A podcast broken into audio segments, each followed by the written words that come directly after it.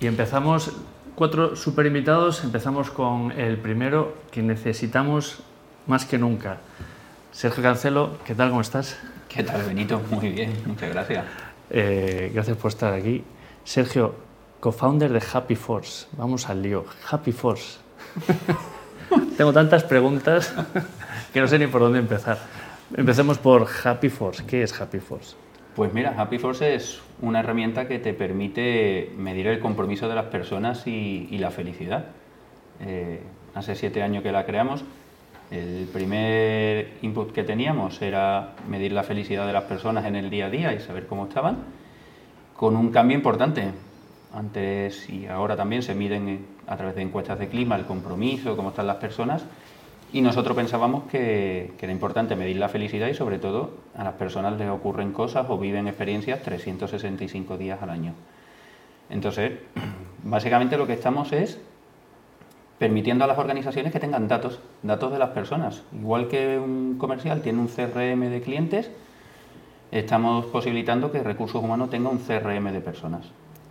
¿Y esto, cómo? Esto es eh, en una empresa se viene llorado. Oye, esta es muy buena, te voy a decir una cosa, ¿no? ¿Por qué? Porque tú sabías que el COVID venía, ¿no? O sea, tú decías, aquí se viene llorado y el COVID va a venir. Eh, eh, a mí el COVID me viene muy bien para explicarlo, ¿no? O sea, aunque es una gran desgracia que hemos tenido, pero nadie es responsable del COVID. O sea, nadie es responsable de que nos tengamos que ir de un día para otro a casa nadie es responsable del impacto emocional que tiene ese COVID.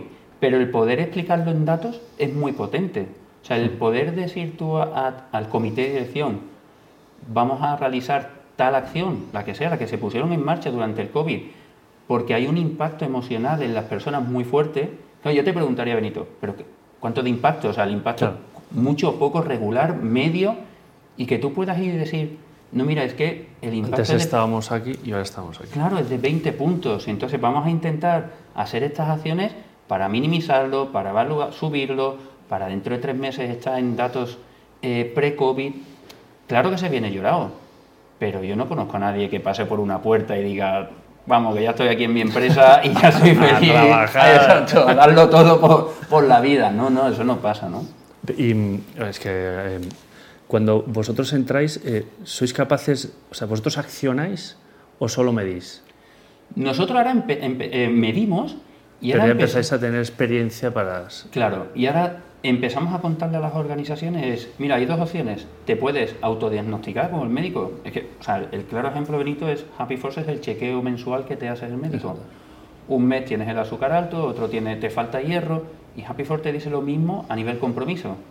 Oye, eh, las relaciones con los managers está cayendo, tu gente está estresada, etcétera. Entonces, tienes dos opciones. Te automedicas. tú mismo, como sabes hasta ahora. Exactamente, porque yo te doy número y tú lo sabes, o te acompañamos y te decimos, oye, qué plantación podemos poner en marcha y qué estamos trabajando. ¿Y cómo, cómo se escucha al empleado? ¿Lo, llegáis a entender? ¿Lo llegáis a, llegáis a, a ver qué hay por debajo? Claro, a ver, aquí, hay dos partes. Una es queremos escuchar al empleado y queremos tener datos, y otra es cómo trabajamos con los líderes para entender esos datos y escucharlos, porque al final los líderes son la parte más importante. O sea, yo lo que sí veo es que cada vez más organizaciones tienen la intención de medir, ¿no? Ahora se, llama mucho el, pulso continuo, ¿no? El tener ese pulso de, de las personas. Yo creo que nos falta ahora mucho recorrido, pero nos falta decirle a los líderes, oye, nosotros medimos, ¿vale? Porque tenemos un rol estratégico como recurso humano en la organización y necesitamos ayudarte y ayudarte con estos datos. No te estamos fiscalizando. Entonces, hay que entender al empleado. Y yo, siempre digo, hay acciones estratégicas que no se pueden poner en marcha de un día para otro y que, y que requieren de un tiempo, pero este escuchar al empleado es decirle, oye, ya lo sabemos, lo entendemos, ahora entiende tú que esto no de hoy para mañana no puede ser. Y hay acciones mínimas o que tú a lo mejor no tienes en tu mente que tienen un impacto en el compromiso, ¿no? Es decir, tú como recurso humano, ¿qué piensas, Benito? Pues piensas en el momento de la evaluación del desempeño, ¿no? El momento de los one-to-one, el momento de la subida salarial. Pero es que en 365 días hay el momento en el que me has cambiado el uniforme y se te olvida ponerle bolsillos al uniforme. ¿Y dónde meto las herramientas? ¿Dónde... Es que, pero que esto es real, ¿eh? o sea, esto son casos reales. O el momento de, hoy hemos creado un proceso de compra online y cuando viene el cliente a la tienda, el producto no está y le está llegando un mail. Su producto ya está en, casa, en la tienda. Esto es entender al cliente, ¿no? O sea, es imposible que estemos con las personas de nuestra organización en una tienda, vendiendo, etcétera. Entonces es importante escucharles. Y esta intención empieza a existir y ya está existiendo, ¿no? Ahora tenemos que entenderlo, entender que, tenemos un plan estratégico al, eh, al año, pero que tenemos que ser ágiles para ir cambiándolo conforme nos están dando inputs. Es decir, esto es muy fácil. Yo tengo un barco que sale de España y tiene que ir a Turquía. Si espero al 31 de diciembre a ver si ha llegado a Turquía, puede que me lo encuentre en Brasil. Pero si en el camino a Turquía vas haciendo voy haciendo, vas haciendo... oh, entonces igual llega el barco donde yo quiero. Y esto es lo que tenemos que, que cambiar, de, de entender a, al- a las personas, de escucharle, de entender que necesita un líder, cómo le podemos ayudar. Y yo creo que hay algo importante que es poder ir a un comité de dirección y hablar de números, hablar de datos, hablar de cuál es el impacto que está en el negocio. Quizás de, yo siempre digo, no, no, no de déjame dinero, que es gastar, voy a gastar dinero, sino déjame dinero para invertir, porque tengo números, sé dónde estoy, Tienes sé dónde argumentos. quiero llegar, no sé si vamos a llegar, pero Sí. sé dónde quiero llegar y como tú dices, tengo argumentos. Oye, y esto es Corporate Talks, aquí siempre hablamos de cultura empresarial, intentamos aterrizar lo que sea eso de la cultura empresarial. ¿Cómo juega la cultura? Te habrás encontrado de todo, ¿no? ¿Cómo, cómo, eh, sea lo que sea lo que se define como cultura empresarial, ¿cómo juega a la hora de, de- de- de desarrollar tú tu trabajo? Hay culturas... hay culturas muy rígidas, ¿vale? O sea, siempre dice, ¿cómo juega la cultura? Yo te diría, ¿cómo juega el papel la persona que lidera esta cultura de la organización, o sea, de recursos humanos, ¿no? Porque, no sé, igual tú tienes en mente, ¿no? Pues tras Happy Force, Medi, empresas innovadoras, tecnológicas, vamos a empezar en México con una empresa de 2.000 empleados, fábricas, fábrica industrial. Pero, ¿por qué? La cultura tiene un impacto importante porque tienen como un 20% de, de rotación. Es un impacto en el negocio muy importante. La cultura no está calando en, en las personas. Y además nos cuentan que se van de un día para otro Sí, y te deja con roto... y te dejan con un roto. O sea, yo no- fíjate, yo no entiendo muy bien la cultura de México. Aquí te vas y al menos tienes que llamar para firmar un documento. Allí te vas y no te cogen el teléfono. O sea, tú le llamas, oye, vas a venir y no te llaman. Entonces, la cultura juega un, un papel muy importante. O sea, el, el entender qué está ocurriendo, por qué se van estas personas, cómo viven en nuestra organización, cómo viven más allá. O sea, tú decías, aquí se viene llorado, ya, ya, pero es que yo necesito entender cómo viven más allá de, de- de estar aquí presente en la organización. Para mí juega un papel vital. O sea, que, que yo te diga que hoy tenemos un 20 de rotación y que gracias a los cambios que estamos haciendo a nuestra cultura bajamos a un 15, es, es dinero. Se puede cuantificar. Se puede cuantificar. Yo, yo mi cultura la estoy cuantificando en dinero en un problema que tenemos a día de hoy. Entonces el impacto para nosotros es muy grande. No, no, bueno, en México yo trabajé 12 meses y eso es... ¿no? la Pero flexibilidad laboral es, es otro tema, es otro mundo. es, es otro mundo. ¿eh? Y ahora que nos estamos introduciendo en México y lo vamos conociendo, te das cuenta que es otro mundo. Ujú. Yo, yo te hablo de cultura empresarial, la cultura que se vive dentro de la empresa. Si hay barreras o hay, hay catalizadores, la juventud, eh, Mira, base a tu experiencia.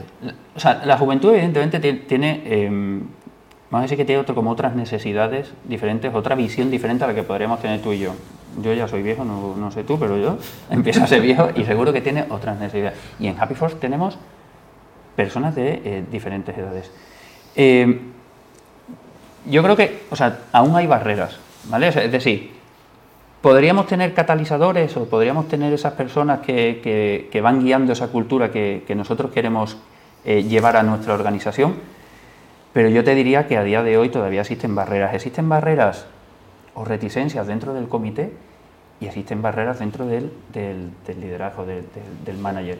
Y aquí existe una barrera muy grande todavía. ¿vale? Es decir, aunque recursos humanos quiera que esa cultura eh, in- eh, por dentro ¿no? se extienda y, y, y tú dices, "Pues muy bien, oye, pues tenemos embajadores, y... pero yo creo que, que todavía tenemos esos líderes que, que- que no lo entienden, ¿no? O sea, eh, para nosotros, imagínate un sándwich. ¿vale? O sea, tenemos el, el pan de abajo, los empleados, o sea, las personas que reciben ese- esa cultura empresarial donde todo ahí, viven, que sí. todos los días, etcétera, ¿no? Y que, y que le- ahora le preguntas cómo está. Por encima vamos a tener a recursos humanos. O sea, soy el, el abanderado de la estrategia, de la cultura empresarial que quiero que se impregne, ¿no? Y además ahora tenemos datos y el comité de dirección lo puede saber. Y en medio tenemos a los líderes, que hay momentos que no lo entienden, o sea, que, que no entienden por qué se están haciendo las cosas. Y si te pones en su papel, también es normal. Porque yo si fuese líder, líder me, me despedirías por no conseguir mis objetivos. Nunca me vas a despedir porque yo no lleve tu cultura abajo Exacto. a la Porque no estoy abajo. comprometido y no es culpa mía. Exactamente. yo vengo aquí a cumplir un objetivo, un KPI, y no está dentro de mis objetivos. A lo mejor habría que meterle sus objetivos. Claro, entonces yo creo que, que lo que nos falta por entender como líder, yo creo que es que tienes, vamos a decir, como dos sombreros. El de negocio, el de que te contratan, experto de marketing, experto de tal, y el de gestión de personas. O sea, tú no puedes conseguir algo sin las personas, sin tu equipo. Pero que- creo que ahí todavía... No, por eso te decía que venimos llorado. El líder que está en su día a día, con yo tengo que vender.